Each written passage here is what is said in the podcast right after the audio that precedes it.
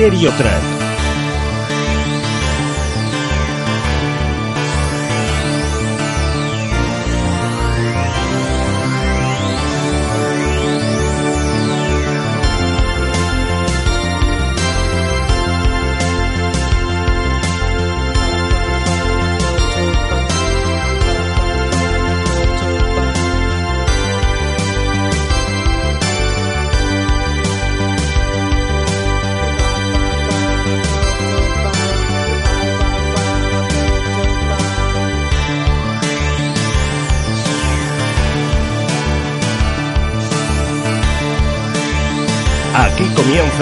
Criterio Track. Hola, ¿qué tal? Muy buenos días, bienvenidos una nueva mañana a este Criterio Track. Ya sabéis, una hora donde vamos a repasar en profundidad algunos de los temas que más nos han sorprendido en cuanto a la actualidad de esta semana.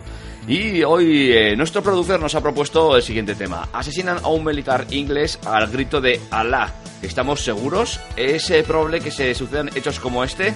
¿Y en España sigue presente la sombra del terrorismo? Son algunas de las preguntas a las que deberán responder nuestros contertulios. Hoy nos acompaña Miguel Rodríguez. Eh, buenos días, ¿qué tal Miguel? Hola, buenos días, muy bien. Emprendiendo, ¿qué tal va Versaria? Poco a poco, pero va bien. ¿Todo bien? Todo bien. Vale, tenemos también con nosotros a Román Sirbu. Buenos días. Buenos días, David. No te voy a presentar. Eh, preséntate tú, tú mismo porque como cada día nos cambian tu cargo y tu... No, tra- eh, trabajador de una entidad aseguradora. Muy bien, así lo dejamos. Dejamos pues, ahí. eh, lo dejamos ahí, a ver si nuestro amigo Alberto va tomando buena nota. eh, Beñat a- Altarriba, buenos días, estudiante de la y en la UNA, ¿qué tal? Buenos días. Está bien Muy lo tuyo, ¿no? Sí, ahora empezamos exámenes finales, o sea que habrá que darle duro, pero bien. Bueno, y por aquí también eh, repitiendo, parece ser que se sintió cómoda la amiga Patricia de Pedro, eh, concejala del Partido Popular en Ugarte, y me ha dicho que estás estudiando todavía o ya tienes... No, ya he terminado, Ya sí. vale. Terminé diplomatura en marketing y finanzas y máster MBA. Bueno, pues entonces eh, aquí los cotopresentados lanzamos las preguntas que ya he expuesto y entramos, si os parece, directamente en el grano después de que en off estuvierais bien comentando ese vídeo que algunos habéis visto y que yo me voy a ahorrar el trago, si no os importa. Eh, asesinan a un militar inglés al grito de Alá y esto vuelve a traer a la mente de todos el terrorismo, este caso el islámico, pero recordemos que hay más ¿eh? y no hay más que ver lo que está pasando en Estados Unidos en las últimas fechas o por qué no, siempre se nos viene a la mente eh, esta parte de- del planeta y nos olvidamos de la otra. ¿Qué opináis de este, de este asunto del terrorismo? ¿Seguirá presente? ¿Será alguna, ¿Habrá una forma de, de- de combatirla? ¿Estamos seguros? Miguel, empieza tú, por favor. Bueno, este es un tema complicado, pero que me gustaría aclarar dos cuestiones. Primero, que no es, no es nuevo, es algo que nos acompaña desgraciadamente a la historia de- del hombre, porque somos así de incivilizados, así de primarios, así de salvajes en muchos casos y, y en el mundo a día de hoy eh, pasan muchas cosas de estas. Lo que pasa es que en Europa eh, o en España pues vivimos un poco una burbuja y nos creemos que hemos superado esas cosas y que y que somos una sociedad muy respetuosa y demás, y, y la realidad es que no, la realidad es que por conflictos religiosos, por conflictos de recursos como son los alimentos o la energía, todos los días muere gente en, en las condiciones en las que hemos, hemos visto en Londres o en peores. Y hay secuestros, asesinatos y un montón de cosas. Eh, esto desde luego que, que los gobiernos lo tienen que frenar, lo tienen que eh, dejar de lado, pero no sé por qué a veces son incluso los propios gobiernos los que, lejos de frenarlo, lo alimentan. Entonces, ya iremos viendo si el caso de Londres tiene algo que ver con esto, pero que nos queda mucho por hacer ¿eh? pa- para evitar este tipo de cosas todavía. Señor Sirbu, Estar seguros, pues, yo creo que no. Los, los últimos hechos en Boston y en Londres nos han demostrado que, a pesar de vivir en un, en, en un mundo, en una sociedad bastante segura, totalmente seguros no estamos. Eh, últimamente, el extremismo islámico está causando mucho daño. Está causando mucho daño también a lo que es la imagen de la religión musulmana, porque es la, la primera afectada, ¿no? Su imagen queda, queda muy manchada y, y Europa se está un poco radicalizando. Si vemos los partidos neonazis europeos que están, que están teniendo presencia en los parlamentos cada vez son más. De hecho, para no ir muy lejos, el, el Partido Nacionalista Británico, el de la ultraderecha, está cogiendo, ha aprovechado, se ha aprovechado de la situación y está cogiendo mucha fuerza. Si no me equivoco, quemaron un par de mezquitas, ¿no?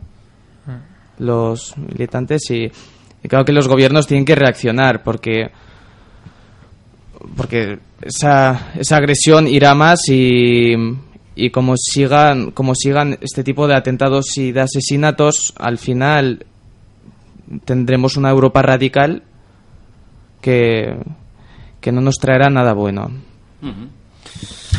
¿Y usted, amigo Miguel? Eh, Digo, perdón, eh, Beñat. Beñat, ¿qué tal? Muy bien, bueno, en mi opinión, pues poco más cabe añadir a lo que ya han comentado mis, mis compañeros. Es un acto deleznable, violento, eh, radical y, bueno, no hay, no hay palabras para, para describir las imágenes que se pueden ver en, en ambos vídeos que han circulado por, por internet. Y bueno, luego, al margen de eso, mm, se podría hacer un pequeño debate bueno, en torno a las reacciones de políticos como eh, Gordon Brown y, y otros eh, sobre en, en general se ha hablado de terrorismo y esto es un debate que luego podemos tener a continuación porque el terrorismo quizás tiene eh, quizás se ve como una estrategia y tiene implicaciones eh, militares eh, y de, un país en concreto. Desde luego, con esto no quiero justificar para nada eh, lo que se ha cometido, pero quizás yo lo veo más como un ataque de odio, un ataque de unos lobos solitarios eh, en venganza a, bueno, a, muchas cosas que muchas injusticias que también hay que tener en cuenta que Occidente y otros países han cometido en países subdesarrollados durante años. Entonces, al final eso puede que haya generado un odio y puede que haya llevado a esa gente a cometer este acto tan, tan deleznable. Es un debate que podemos tener a continuación, es decir, si esto eh, ha sido consecuencia de todos estos largos años en los que pues se ha explotado, eh, se ha vendido armas a estos países y eh, ha habido una guerra constante y permanente. Afganistán, Irak, etcétera. Bueno, pues eh, vamos tomando buena nota, ¿eh? Y, Patricia. Sí, en, en mi opinión yo creo que es, eh, como dicen mis compañeros, un hecho totalmente deleznable y que bajo ningún concepto debería estar justificado, ya sea motivado por aspectos religiosos, fanáticos, políticos o de cualquier índole. En mi opinión, eh, yo creo que una religión dice todo lo contrario, ¿no? Que, que se basa primero en la vida de la persona y que más que favorecer al Islam lo que están haciendo es todo lo contrario. Están creando eh, un dilema interno, pues si el Islam es bueno o es malo. Y todo viene motivado por los clérigos eh, radicales que buscan más su beneficio propio y personal que divulgar la, la palabra, pues de, en este caso, el Islam. Vamos a retornar un poquito, si os parece, al principio del, debate. Vamos a, plantear y a centrar un poquito la pregunta. ¿Realmente estamos seguros o, como afirma Miguel, vivimos una especie de burbuja donde nos creemos más seguros de lo que realmente estamos y que nadie escapa en algún momento determinado a actos terroristas de una índole o de otra? Porque se está hablando mucho esta mesa y, de hecho, por eso es el tema del terrorismo islámico, pero hay y ha habido, sobre todo en España, otro tipo de terrorismos durante bastantes, bastantes años. Eh, ¿Estamos seguros? ¿Vivimos una falsa seguridad, una falsa sensación de seguridad pensando que los problemas, que la violencia está al otro lado de la línea? Yo creo que somos conscientes que, que esa violencia existe y está latente. Como bien comentáis, aquí en España eh, durante muchos años y todavía, yo creo, en mi opinión, que todavía no se ha acabado con la banda terrorista ETA, siempre de todas las organizaciones terroristas quedan resquicios radicales y, y en un futuro, pues eh, no. No, todos somos vulnerables. Yo creo que el futuro es un poco incierto, pero todos tenemos la esperanza de que estos hechos no se vuelvan a producir en un futuro. Aquí. Bueno, yo ahora mismo, eh, si sacamos el tema de ETA, ya sería punto y aparte. Eh, centrándonos en el terrorismo islamista, que es el caso, eh, yo me sigo planteándome el, el hecho de, de por qué se ha llegado a esto. O sea, como decías, los occidentales no estamos acostumbrados a ver la violencia en nuestras calles, y menos una violencia tan explícita de ver a unos, unas personas con cuchillos ensangrentados degollando a una persona que iba por la calle. Entonces, no estamos acostumbrados a eso. Pero, sin justificar para nada lo que ha, lo que ha sucedido, yo me pregunto, eh, en países como el Congo y países africanos violentos que están en guerra, esto sucede todos los días. en las calles. Eh, entonces, sin justificar esto, eh, claro, ¿cómo hemos llegado a esto? Eh, es lo, mismo que he comentado en mi anterior intervención. Eh, en otros países esto es una moneda corriente, es ojo por ojo, diente por diente. Entonces, ¿por qué hemos llegado a eso? ¿A qué nos ha, qué ha, qué ha sucedido para, para que hoy en las calles empiece a pasar eso? Desde lo de Boston hasta lo de Londres, gente que aparentemente, aparentemente, eh, actúa sola y actúa con violencia, con resentimiento y con odio. ¿Por qué? Yo, seguros, eh, seguros, seguros, solo hay que recordar el 11M, ¿no? Para pasar que no estamos de- del todo seguros aquí. Se sabe que en España funciona una filial de Al-Qaeda, que es Al-Qaeda Al-Andalus, si no me equivoco. Eh, se sabe que esas organizaciones extremistas islámicas consideran España Al-Andalus, consideran que debería ser un país musulmán que, lucharían por lucharíamos estarían dispuestos a matar gente aquí eh, siempre siempre puede volver la ETA ¿no? como ha dicho mi compañera entonces se- seguros del todo no estamos Eh, también hay que decir eh, como ha dicho mi compañero en el vídeo uno de los asesinos decía que, que en sus países eso pasa todos los días también hay que reconocer una cosa eh, no siempre los asesinatos en los países como Irak, Siria, pasan por culpa de soldados europeos o estadounidenses. Si cogemos la estadística, mueren bastantes más personas como víctimas de atentados terroristas en sus propios países. O sea, cada semana prácticamente tenemos noticias de que mueren decenas de personas por un coche bomba, por un terrorista suicida. Entonces, eh, es, es una pasada lo que está pasando. Yo creo que vivimos en una zona segura, probablemente la más segura, porque fuera de Europa y Estados Unidos, pues al mundo pasan muchas cosas, pero quizá no estamos tan a salvo de algunas cosas.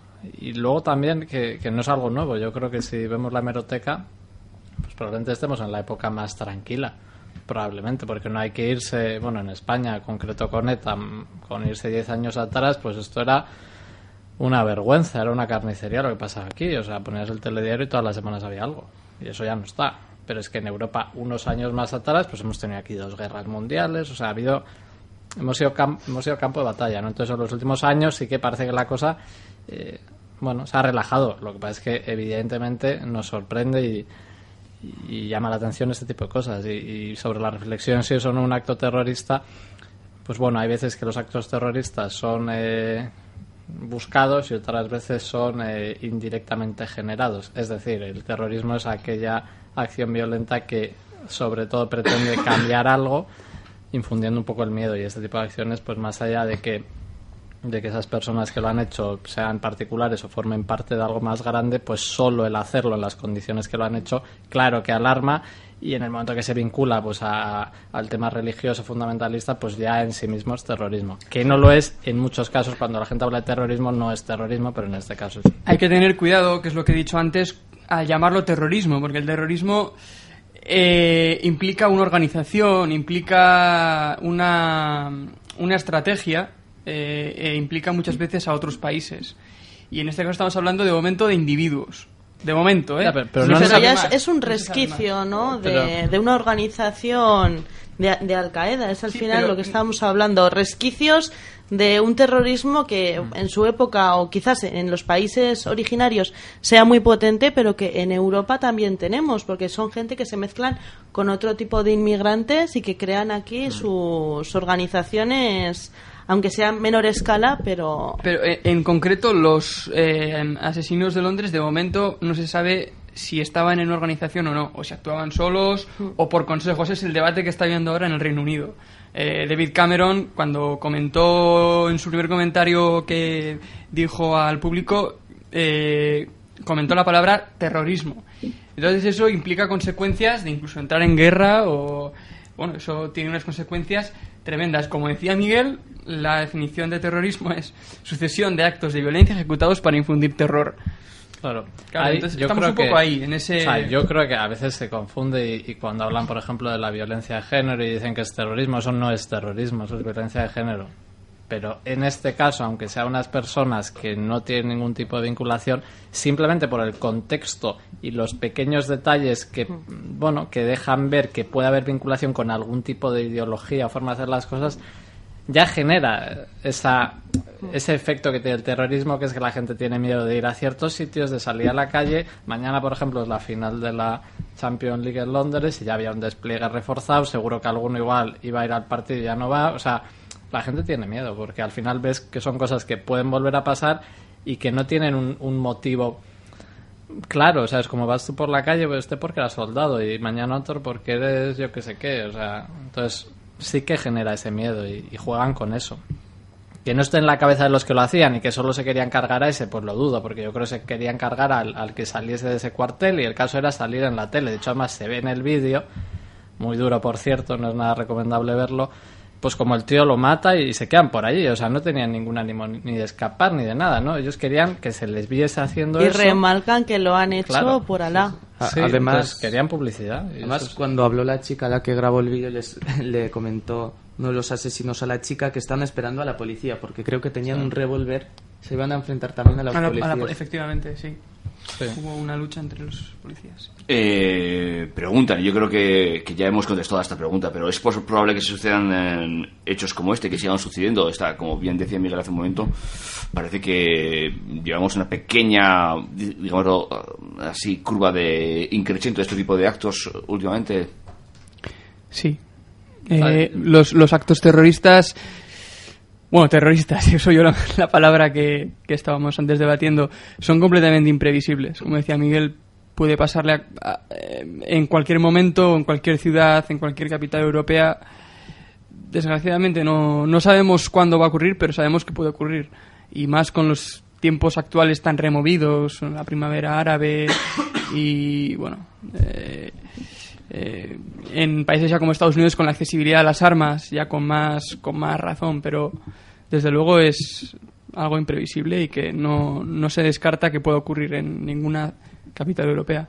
Y yo creo que podríamos ver más casos porque atentados, atentados, terroristas o no terroristas, no sé, dependiendo. A ver, eh, digamos, eh, atentados en nombre de una idea extremista, en este caso islámica, siempre increme- incrementa con conflictos en países, don, países tradicionalmente islámicos, ¿no? Y acabamos de pasar por la guerra en Malí, donde el ejército francés expulsó a a una filial, a una célula de Al Qaeda. Estamos, estamos viviendo la guerra de Siria. O sea, el conflicto de Afganistán. Actualmente hay muchos conflictos en el mundo árabe donde hay una presencia directa de células como Y que atentados terroristas en Europa y en Estados Unidos pueden ser simplemente como una respuesta. Sí, a una acción-reacción. Una acción-reacción, eso es.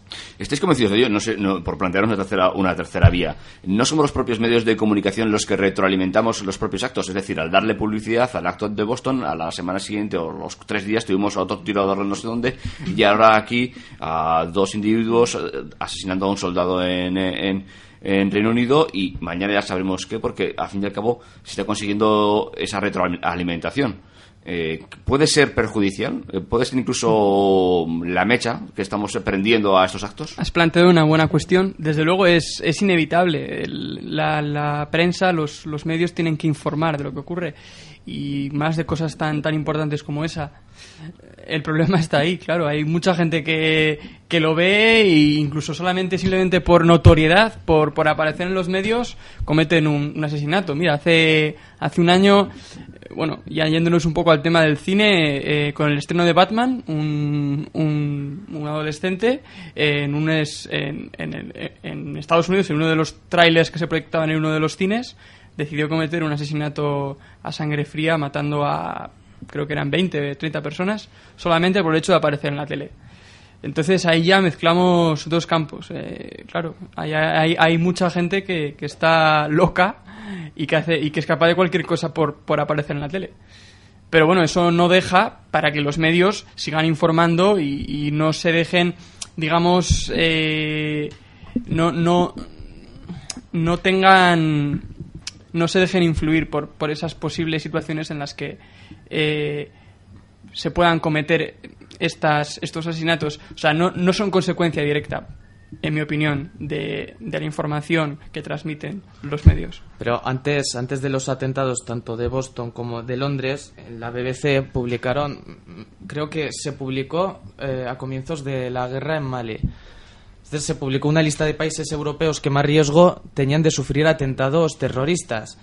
Y antes de los atentados ya venía que Reino Unido, Francia y España son los países que más riesgo corren, primero por el número de musulmanes que residen en el país y lo segundo porque aparte de muchos residentes musulmanes efectivamente habían detectado que había células eh, terroristas infiltradas en el país. Y eso se publicó antes de los dos atentados Sí, eso está ahí, pero vamos, habría que ver un poco la tendencia. Yo creo que no vamos a, a un incremento y sí que, por meter un, tema sobre el que debatir, no sé hasta qué punto, lo decía en el inicio, los estados juegan con eh, regalarnos miedo y luego vendernos seguridad. Por ejemplo, cuando entraba Obama en la administración, bueno, a la presidencia del gobierno de Estados Unidos, ellos tienen una escala de colores de riesgo de atentados y demás, que creo que va de verde al rojo, pasando por el naranja al amarillo. Pues fue entrar él y la bajaron dos puntos. Estaba, debía de estar en naranja o no sé dónde, como muy alto, ¿no? El riesgo era inminente de cualquier atentado y tal. Y la bajaron.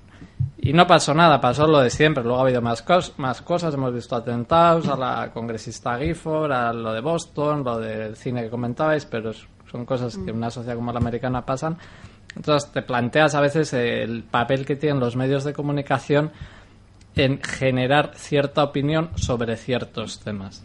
Entonces hay momentos en los que parece que una acción de un gobierno luego de repente se intenta maquillar y eso parece que no ha sido la consecuencia y en otros casos sí, ¿no? Y podemos verlo en este país con el 11M que todavía sigue dando vueltas, eh, con cosas de esas, ¿no? Que parece de un, momen- de un momento a otro que nos van a invadir los de los marroquíes, luego al siguiente momento parece que somos todos amigos, no lo sé. Entonces yo he hecho en falta más seriedad, quizá más transparencia, luego diré una cosa que al hilo de lo que decía Julian Assange en una entrevista que le hacían en la sexta el otro día, eh, que jueguen menos con nosotros con eso, porque al final creo que algunos gobiernos utilizan esa consecuencia, ese miedo, que es un poco lo que busca el terrorismo, para hacer política y para impulsar o dejar de impulsar algunas cosas. Mm, Patricia. Bueno, yo en cuanto al tema de los medios, eh, no creo que los medios sean quienes eh, retroalimentan la noticia, sino debido al gran estallido de redes sociales y difusión por Internet, yo creo que eso es lo que alimenta eh, que se hable de ello y que sea algo tan, tan constante. Mismamente el vídeo, si no tuviéramos la plataforma de YouTube ni redes sociales, pues no estaría circulando tanto como actualmente lo podemos ver todos y ser conscientes de lo que está pasando. Yo creo que ahora tenemos más información y es bueno, pero también sería bueno filtrar esa información y, y quedarnos con, con lo importante. Eh, me, me desvelas ese secreto de, de la entrevista de las estas que no lo vi. No, era una frase muy curiosa que le preguntaban porque hablaban sobre el concepto de transparencia absoluta, si los estados, ya sabéis que Wikileaks pues tiene una política de prácticamente filtrar casi todo, que no todo, en el momento que se genera, en que los estados no tienen que guardarse nada hacia sus ciudadanos, eso es lo que llaman algunos transparencia absoluta y hay otros que defienden que eso no es bueno, pues porque se compromete la seguridad nacional, los intereses económicos del país y demás. ¿no? Entonces le preguntaba el periodista, que era Jordi Évole, le decía, bueno, usted, a Julian Assange, ¿está usted a favor de la transparencia total? Y le decía al otro, no, si ya la tenemos. Claro que tenemos transparencia total. Lo que pasa es que no hay transparencia desde los poderes empresariales económicos hacia la, ciu- hacia la ciudadanía. Es decir, tenemos la contraria. Y eso es verdad. Los ciudadanos eh, difícilmente tenemos secretos hacia ciertos grupos. O sea, estamos muy seguros con nuestro correo, con nuestras tarjetas de crédito, con Internet. Pero la realidad es que se sabe mucho de nosotros, de cómo funcionamos, lo que nos gusta, lo que no.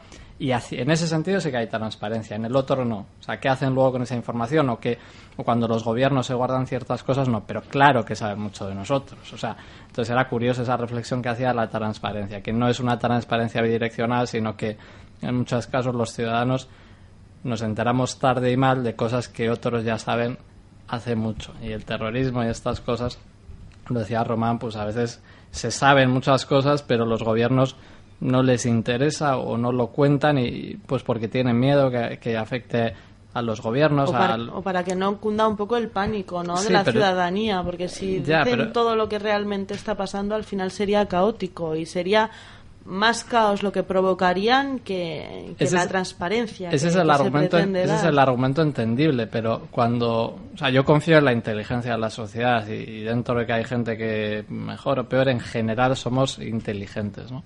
Y yo prefiero estar informado y luego actuar en base a esa información a que decidan por mí, porque a veces luego acabamos impulsando ciertas políticas sin saber qué consecuencias tienen, pero políticas muy primarias y que a veces no, quizás no vemos relación, ¿no? Si España de repente no apuesta, por ejemplo, por las energías renovables y lo que decide es importar gas del norte de África, probablemente esto tenga relación luego con unos problemas, con problemas que hay. Lo que pasa es que no nos lo cuentan, ¿no? Entonces, no sé, yo demando bastante más transparencia y, que cuenten todo, lo bueno y lo malo, luego ya decidiremos.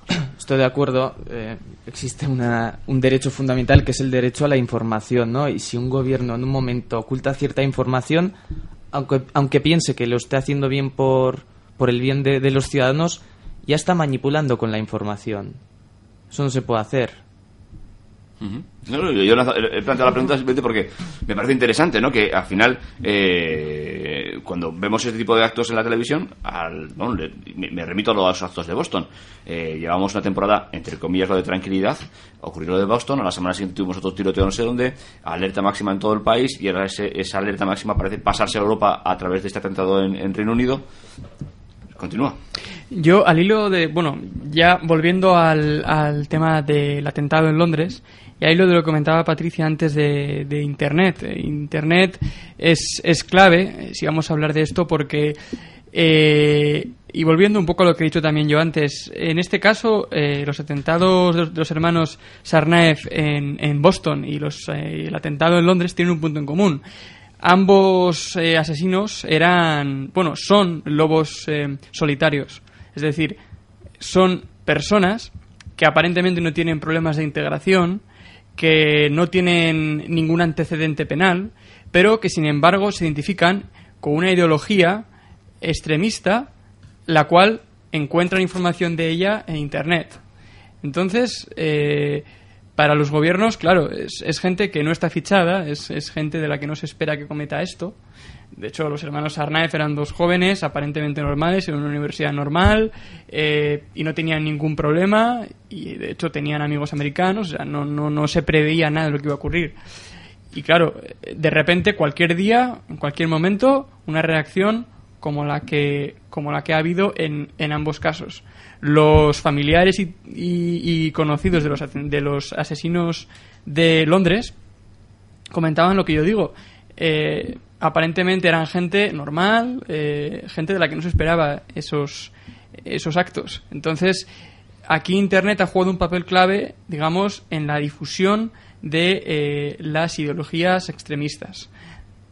Eh, de las cuales es normal que en un mundo en, lo- en el que vive personas tan diferentes y tan distintas, algunas de ellas se identifiquen con ella. Y por lo tanto, en nombre de Alá, cometan atentados tan, tan deleznables como el de Boston o como el de Londres. Y bueno, eso es. O sea, in- Internet aquí, pues eso, eh, ha, ha jugado un papel Clave. vital, clave. Patricia, ¿qué opinas tú? Sí, yo opino como mi compañero. Al final, eh, estas personas eh, lo que buscan es, es una difusión mediática, es que sus hechos las gente, la gente lo vea y los que son afines a ellos eh, se crezcan y, eh, crear esa difusión de lo voy a hacer, lo voy a difundir, todo el mundo va a ser consciente. Y, y al final Internet eh, está trayendo esa parte negativa, ¿no? De, de darle protagonismo a quien no se lo tiene que dar. Mm, Sí, ¿Puedo decir una cosa? Sí, claro. No, quería, quería decir que yo de todos modos he echado un poco de menos eh, una reacción por parte de la comunidad musulmana. Porque, insisto, eh, la primera imagen en quedar afectada es la imagen de la religión musulmana. Y su reacción ha sido un poco tanto, tanto en Boston como en Londres. En Londres, de hecho, creo que la única reacción es que ha salido un imán y ha dicho que, que, que ellos no, no piensan igual. O sea, ellos tienen que ten- entender que al final eh, cuando se, produce- se producen actos radicales, la gente dejará de, dif- de diferenciar entre los musulmanes radicales y los musulmanes tolerantes. Al final los meterán a todos, digamos, en un saco y eh, tendrán una actitud radical hacia ellos. Entonces, por parte de las comunidades musulmanas, ellos también tienen que reaccionar, tienen que luchar contra ese extremismo, porque al fin y al cabo se trata de su religión. Tienen que tomar medidas, eh, por ejemplo, eh, personas que estén identificadas con organizaciones ex- extremistas, no dejarles entrar en la mezquita, por ejemplo, y digamos marginarles de algún modo para que para que queden un poco excluidos, ¿no? Castigarles ellos de su par- ellos de su parte también, porque porque en Londres, por ejemplo, yo leí el otro día eh, en un barrio se ha formado una patrulla musulmana que también es un grupo de gente radical que van patrullando la ciudad, la ciudad no, un barrio en, con- en concreto donde viven muchos musulmanes y eh, cosas con las que no estén de acuerdo, como por ejemplo eh, una persona que beba alcohol. Ellos si ven a una persona que bebe alcohol, sale un vídeo donde no le dejan beber alcohol, pegan palizas. Eh, una mujer que no va vestida como consideran ellos que debería ir vestida, le dicen de todo, la insultan. Después también pasa un chico homosexual y le dicen de todo. Y eso es la realidad, eso pasa en Londres. Sin embargo, insisto, por parte de la comunidad debería haber una reacción también un poco más fuerte. Yo, eh, sin más, solo te quería decir un pequeño dato. De los grandes atentados que ha habido últimamente, bueno, y también en los 90, Oklahoma City en el 95, Juegos Olímpicos de Atlanta en el 96, Breivik en la isla de Utoya hace un año y medio. Todos esos casos son lobos solitarios. El de Breivik, luego más tarde lo podemos analizar, desde luego eh, es el ejemplo más claro de un lobo solitario. Es gente que a través de Internet se ve influida y comete esos actos tan, tan asquerosos. Y el Internet eh, también, aparte de, de la- del aspecto de influenciar, también es clave en el aspecto de que nos muestra cómo fabricar una bomba. Ah, Ahora mismo, si sabes dónde buscar, los de Boston lo hicieron. Saben, eh, puedes saber sin problema cómo fabricar una bomba casera, con una olla a presión, con clavos y sin ningún problema. Y la noticia de hace poco de que ahora está disponible en Internet los diseños de cómo fabricar una, una pistola en, en 3D perfectamente mortífera y gratuitamente. Solo te hace falta pagar lo que valga una impresora en 3D, los diseños son gratuitos, te los descargas y ya tienes un arma que está sin controlar y sin registrar. Internet es, lo bueno es en que este punto, de vital. momento la impre- las impresoras 3 de estas valen más de 1000 euros, que yo creo que habrá armas hasta más baratas. Iba a decir no- no- el problema no creo que sea fabricar un arma, ¿no? Quiero decir que ahora mismo se pueden conseguir en la calle, incluso en este país, tampoco hay que irse muy lejos, ¿eh? El análisis de la actualidad en Criterio Track. Criterio Track. Criterio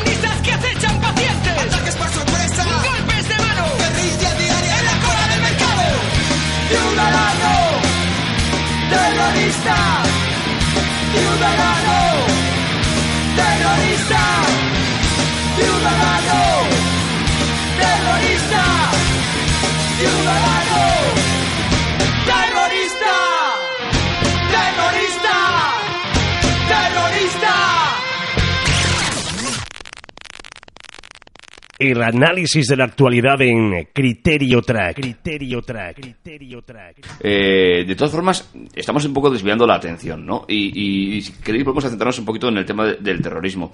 Y ya lo decía Miguel, al fin y al cabo, eh, tú comentabas que, los, los terroristas son eh, lobos solitarios, pero Miguel ya, ya apostaba por esta, por esta idea de que si los cometen actos eh, o lobos solitarios, pero que luego son eh, influenciados por ciertas eh, ramas, eh, en este caso islámicas, o de otro tipo de tendencias para, para infundir ese terror.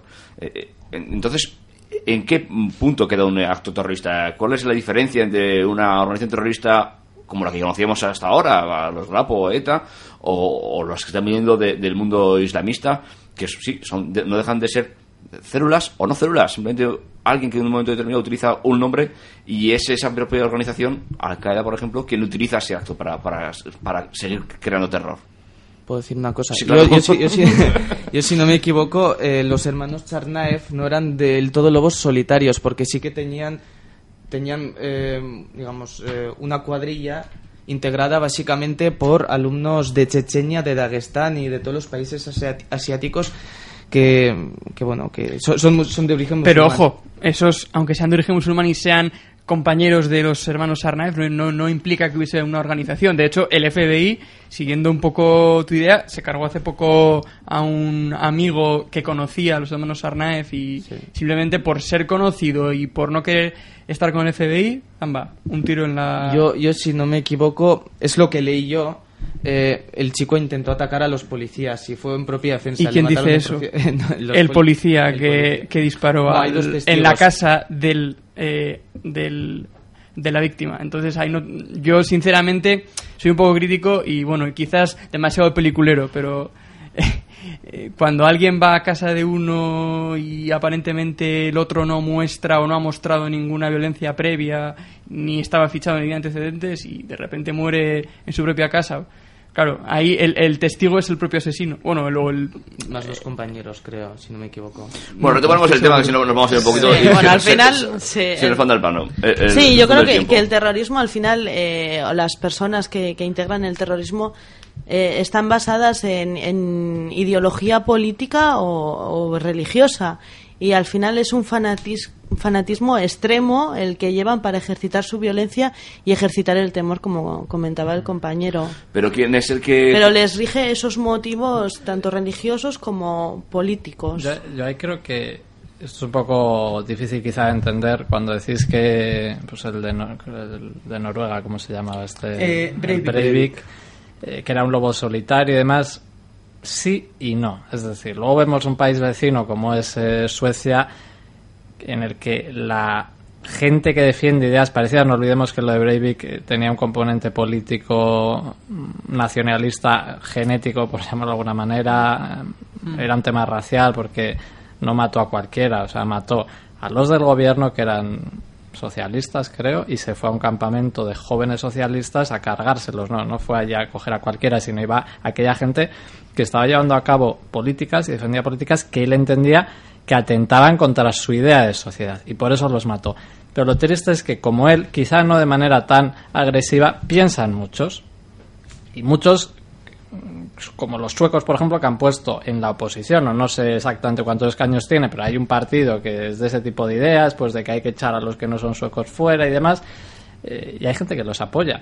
Esto pasaba aquí también con ETA. Es verdad que había unos que mataban, pero es verdad que había otros que callaban. Y había otros que, bueno, no, yo no soy, pero me parece bien lo que hacen. Y eso, tristemente, eh, ha existido y existe. ¿no? Es un continuo al final. Y vemos luego que que así no vamos a ningún lado. Por ejemplo, Suecia ahora tenía en Estocolmo, no sé si habéis visto las, las noticias, pues en los barrios periféricos en los que había mucha gente, que además creo que también musulmanes y de estos, pues hay altercados, pues porque resulta que viven mal, entonces si el gobierno no se preocupa de ellos, al final, eh, pues bueno, se radicalizan y van contra el gobierno y al final acabamos mezclando todo, ¿no? Creo que lo que tenemos que evitar, y quizás es un poco a modo de solución para cerrar un poco positivamente el debate, las separaciones no nos llevan a ningún lado. Es decir, intentar poner fronteras de tipo ideológico, de tipo étnico, de tipo político, solo nos lleva a los enfrentamientos. Entonces, eh, en las épocas de crisis, cuaja mucho ese discurso de que no, no, es que los que vienen de fuera, los negros, los otros, los tal, son los que nos joden aquí en la sociedad cuando es mentira. Entonces, eso hay que cuidarlo mucho. Y hay que integrar y hay que.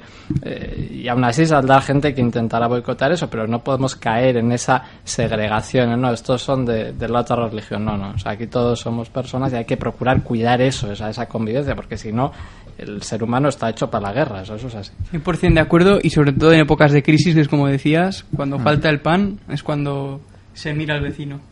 Sí, sí. Si, si vemos la reacción de Europa, es una pasada lo que están creciendo, lo que está diciendo Miguel, es una pasada lo que están creciendo ahora los partidos de ultraderecha y neonazis. O sea, es una pasada en todos los países. Aparte de Suecia, eh, en Alemania también está presente el Partido Nacionaldemócrata, me parece que es. Y en Grecia. Grecia, En, Gre- en Grecia, Amanecer dorado. Repartiendo pan a la, a la gente que está por la calle para ganarse votos. Claro, Amanecer Dorado, que, es. que además tiene presencia en el Parlamento Europeo, igual que Sí, el sí. partido, eh, el húngaro, no sé si, si era eh, Movimiento por una Hungría Mejor, me parece. Sí. También es un partido de ultraderecha neonazi que tiene presencia en el Parlamento Europeo. Muy fuerte eso. El Partido Nacional Británico de Griffin, eh, Griffin está sentado también en el Parlamento Europeo y es un partido que actualmente tiene un 7% de votos, pero que según las últimas encuestas podría llegar incluso a un 25%. Es un partido que defiende la salida de, de la Unión Europea y también una política un poco radical hacia los extranjeros. Y nadie, nadie nos asegura que mañana en España también puedan hacer una, una especie de, de un partido falangista que también pueda empezar a coger, a coger protagonismo. Eh, Déjame decirte que el nazismo empezó así. El nazismo empezó en una Alemania en crisis, eh, con hambruna, con miseria. Claro, cuando un político con cierto carisma eh, dice que los culpables son los extranjeros, aun siendo mentira, pues la gente está tan desesperada que se lo cree.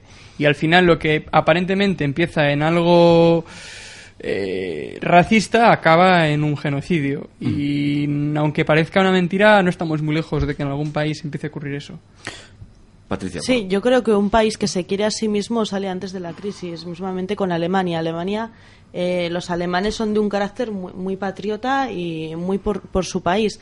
Y aquí en España, al final, tenemos muchas divisiones, ya sea en el País Vasco, eh, Navarra, Cataluña, y eso yo creo que es lo que nos está perjudicando. Primero tenemos que buscar una unidad política, unos objetivos históricos y políticos de, de lo que somos y hacia dónde vamos, y, y así pues podremos salir de, de los problemas eh, terrorismo, crisis, etcétera. Yo creo que nos falta esa unidad. Vale, os dejo hasta aquí esta teoría, pero vamos a retomar el, otra vez el, debate. Estamos hablando de terrorismo y claro, si volvemos a hablar de la crisis, que no creo que esté del todo desvinculado, como bien comentabas, pero, pero por retomar un poquito el tema. Volvamos a nuestro país. ¿Sigue presente la sombra del terrorismo en este país? ¿Creéis que lo hemos superado o que estamos en un impasse de no sabemos hacia dónde? Yo creo que seguimos, tenemos la amenaza, por un lado, del terrorismo interno, me parece que está en vías de extinción, afortunadamente, pero desde luego el extranjero, pues claro que sigue ahí nadie nos libra que, que cosas como las que vemos en Londres o Boston pasen aquí, porque al final España no, no es una burbuja aparte, tiene sus influencias, está mal visto en algunos sitios por apoyar ciertas cosas, pues no sé si en- estuvimos en Bamako, en Mali, no sé si apoyamos o no al final, pero bueno, al- solo por estar en la alianza de la OTAN, pues ya nos ven como los enemigos. Entonces sí, sí, y pues lo que decía antes Román, pues tenemos mucha población musulmana, tenemos células, somos frontera con países que no nos quieren muy bien. Entonces, pues desgraciadamente habrá que estar ojo a visor y, y las autoridades tendrán que, que evitar, porque si se dejase seguro que podrían pasar cosas. Yo creo que el terrorismo interno que, que todavía no, no ha acabado, porque de hecho se siguen desmantelando zulos, se siguen pillando eh, armamento, se sigue eh, con el aparato logístico de ETA y se están llevando a cabo pues actividades policiales muy potentes que sí que está mermando la, la actividad. En este momento hay, hay un impasse, pero yo creo que está latente, que todavía no hemos terminado porque no ha habido una declaración firme o una intención de, de entregar las armas y, llegar pues eso a, a una paz que es lo que se está buscando. Y luego en cuanto al terrorismo internacional eh, yo creo que no somos vulnerables porque eh, ha sido en Londres eh, lo de Boston pero también nos puede pasar a nosotros como nos pasó con el 11M nos, vuelve- nos puede volver a pasar Yo no tengo nada que añadir, excepto, bueno, en cuanto a ETA, creo que estamos en vías de extinción respecto a ese problema y no tengo ninguna preocupación res- respecto a ese tema.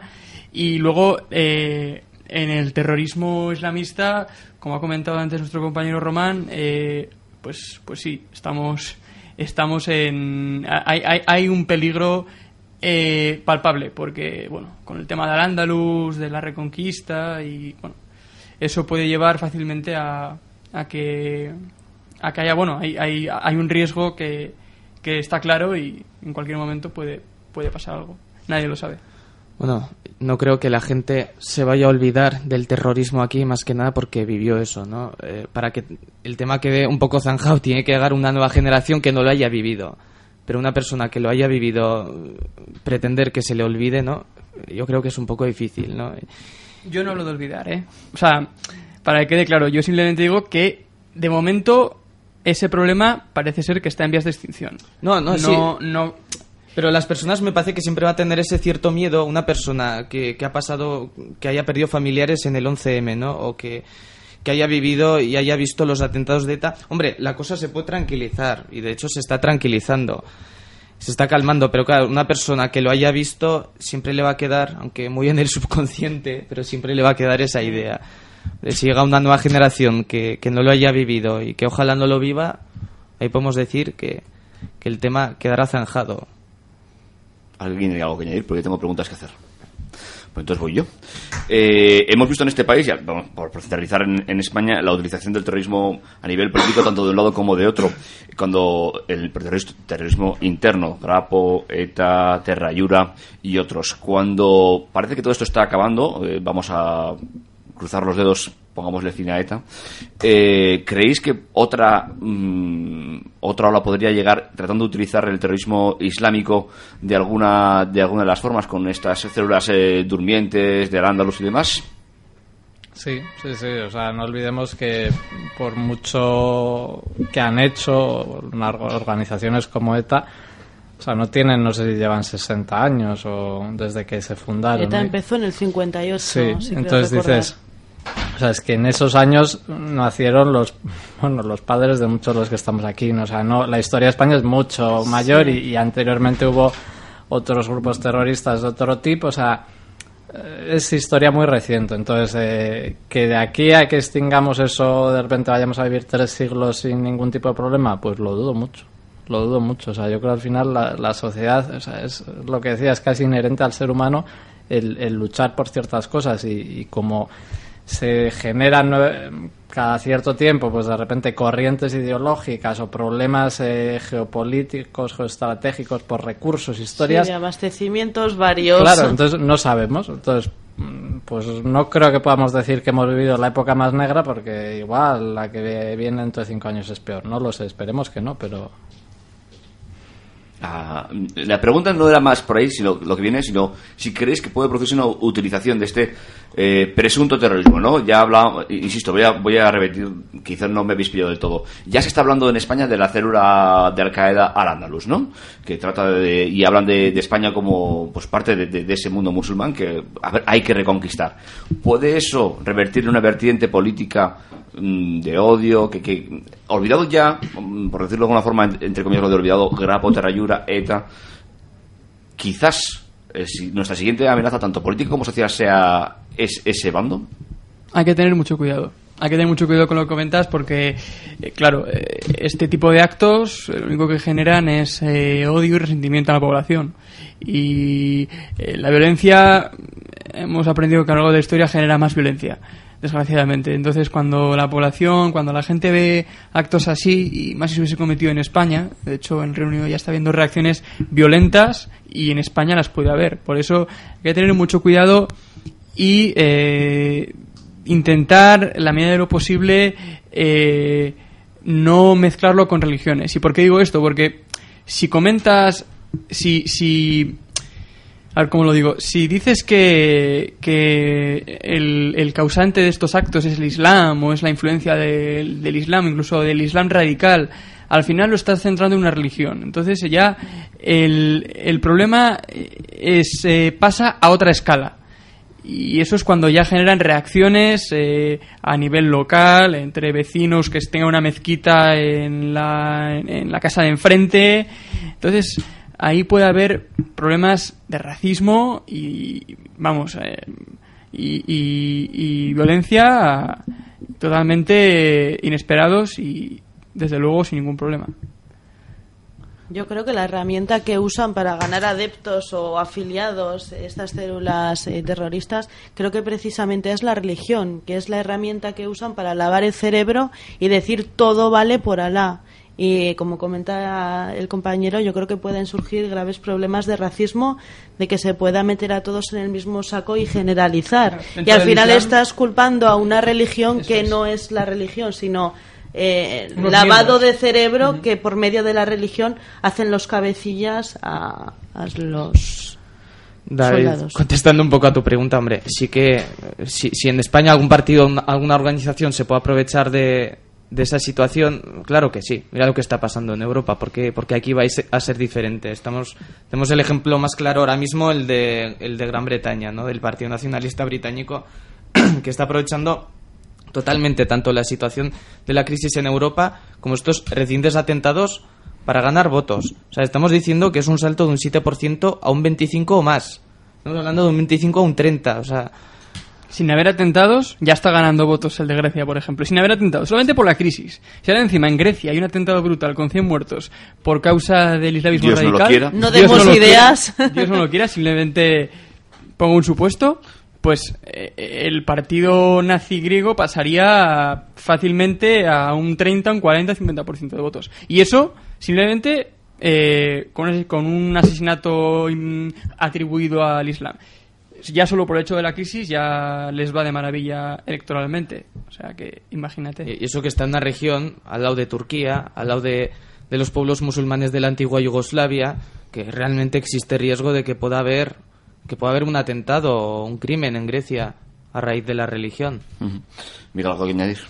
No, pues en ese sentido yo creo que España es un buen ejemplo de, a pesar de que, bueno, del descrédito de los partidos políticos, de la participación y demás, no han surgido, ni tenemos en el Parlamento, ni parece que en, unas nuevas elecciones vaya a cambiar mucho la cosa, ningún partido nazi, ningún partido eh, que plantee sé que habría algún debate en torno a grupos como Mayor y demás, pero creo que están todos en un, en un nacionalismo light, que respetan el juego democrático actualmente. O sea, no es lo que se ve en otros sitios, que, que se ven verdaderos jaques al Estado eh, por partidos ya no solo nazis, sino partidos fundamentalistas que tienen sus representantes en el gobierno y que, y que casi alientan este tipo de cosas, ¿no? En España, incluso con la crisis, parece que el, el grueso institucional pues es, es un de gente digamos más normal ¿no? y eso está bien por lo menos quiere decir que no corremos el riesgo de que nos entren partidos como los hay ¿eh? pues democracia nacional y este tipo de partidos que que mm, creo que no daría mucha estabilidad Hace, hace poco hubo un enfrentamiento en Madrid, si no me equivoco, de los seguidores de la Falange con Sí, grupos pequeños contrarios. Sí, siempre que son hay, o demasiado sea, extremistas y radicales, tanto de izquierdas como de derechas. eso siempre Al va final, haber. el radicalismo es malo Sí, en todas el, el problema sus es que eso, variedades. que eso no prenda y en vez de tener eh, 50.000 votos, pues tenga un millón de votos. Eso es el problema. Que hay, claro que va a haber, pues siempre, pero... Bueno, pues os voy a dejar un minuto de gloria y voy a empezar por Patricia para poner eh, final a este debate y ir retirándonos ya. O sea, ¿Alguna conclusión? Pues que el terrorismo en todas sus vertientes, ya sean ideológicas, eh, políticas, religiosas o por eh, recursos de abastecimiento, son totalmente deleznables y es una lacra para la sociedad y debemos acabar con ello. Beñat. Huelga a decir que ojalá, ojalá no, no haya ningún atentado terrorista eh, a partir de, de este debate que hemos tenido aquí, no generemos ideas, cosa que dudo, pero bueno.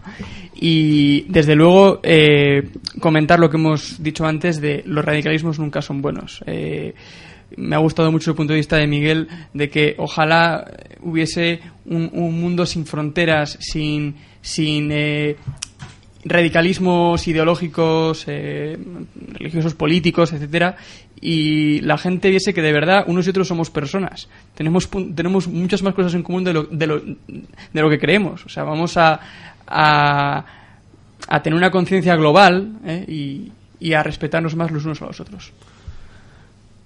Eh, sí. Perdón, Román. Nada, nada, decir que espero que, que los radicalismos, tanto en Europa como en otros países, vayan frenando y vayan perdiendo importancia, porque esta evolución que tenemos ahora mismo hay que frenarla. Estamos viendo que está teniendo consecuencias. eh, tanto en Europa como, como en otros países y tenemos que poner todos un poco en nuestra parte para matar esos radicalismos y que, y que no nos que no nos afecten, ¿no? Como decía Miguel, vivir en un mundo sin fronteras y y bueno, y no al, al final no clasificar a las personas por religión, por nacionalidad, ¿no? Que, que los ra- radicalismos al final lo que causan es que vayamos clasificando a las personas. Frenar este frenar este proceso radical. Y Miguel, Bueno, yo creo que veremos más cosas de estas, desgraciadamente, porque no tenemos una sociedad tan avanzada a nivel global como para poner por encima de todo lo, lo que tanto nos gusta decir los derechos humanos y demás, sino que hay muchos intereses, también lo hemos hablado, pero hay cosas como el terrorismo de Estado y demás, hay cosas de esas que, que sigue habiendo, ha habido en España y las hay en otros estados. Así que lo que hay que poner en valor es las personas, las sociedades, eh, estar abiertos al cambio, evidentemente. Hay gente que tiene unas ideas y quiere cambiar las cosas, pero utilizar los cauces democráticos y sobre todo respetar siempre a las personas. Y cuando tengamos esto claro, el terrorismo desaparecerá. Mientras tanto, será una herramienta que algunos utilizarán para intentar imponer o cambiar ciertas cosas que no les gustan, aunque sean minoría. Pues con estas reflexiones, amigos y amigas, les eh, emplazo al próximo domingo y les doy las gracias a nuestros cuatro invitados de hoy por estar aquí con nosotros. Y ahora nos vamos, no sé si a echar un pincho o dos o si. bueno, De copas. La lluvia, no tengo muy claro el tema con el tiempo últimamente. Así pues, eh, tendríamos que hablar un día de Mordor y estas cosas que se han puesto tan de moda esta semana. No veis ustedes cómo está el Twitter. Lo dejamos aquí. Muchas gracias por haber venido y eh, nos vemos la semana que viene. Chao, chao. Hasta luego. Hasta Hasta luego. Criterio Track.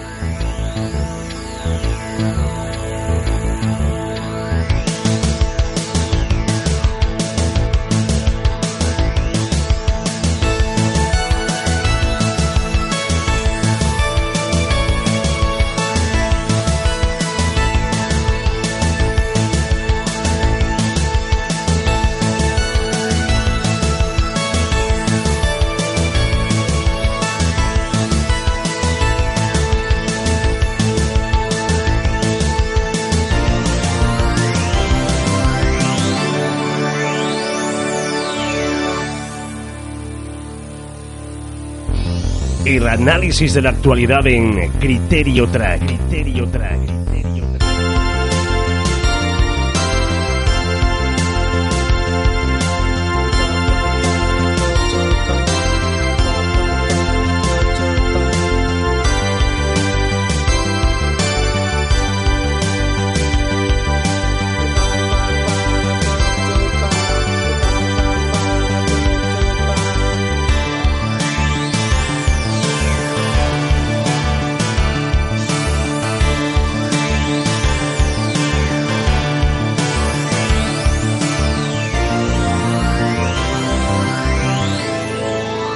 Criterio Track.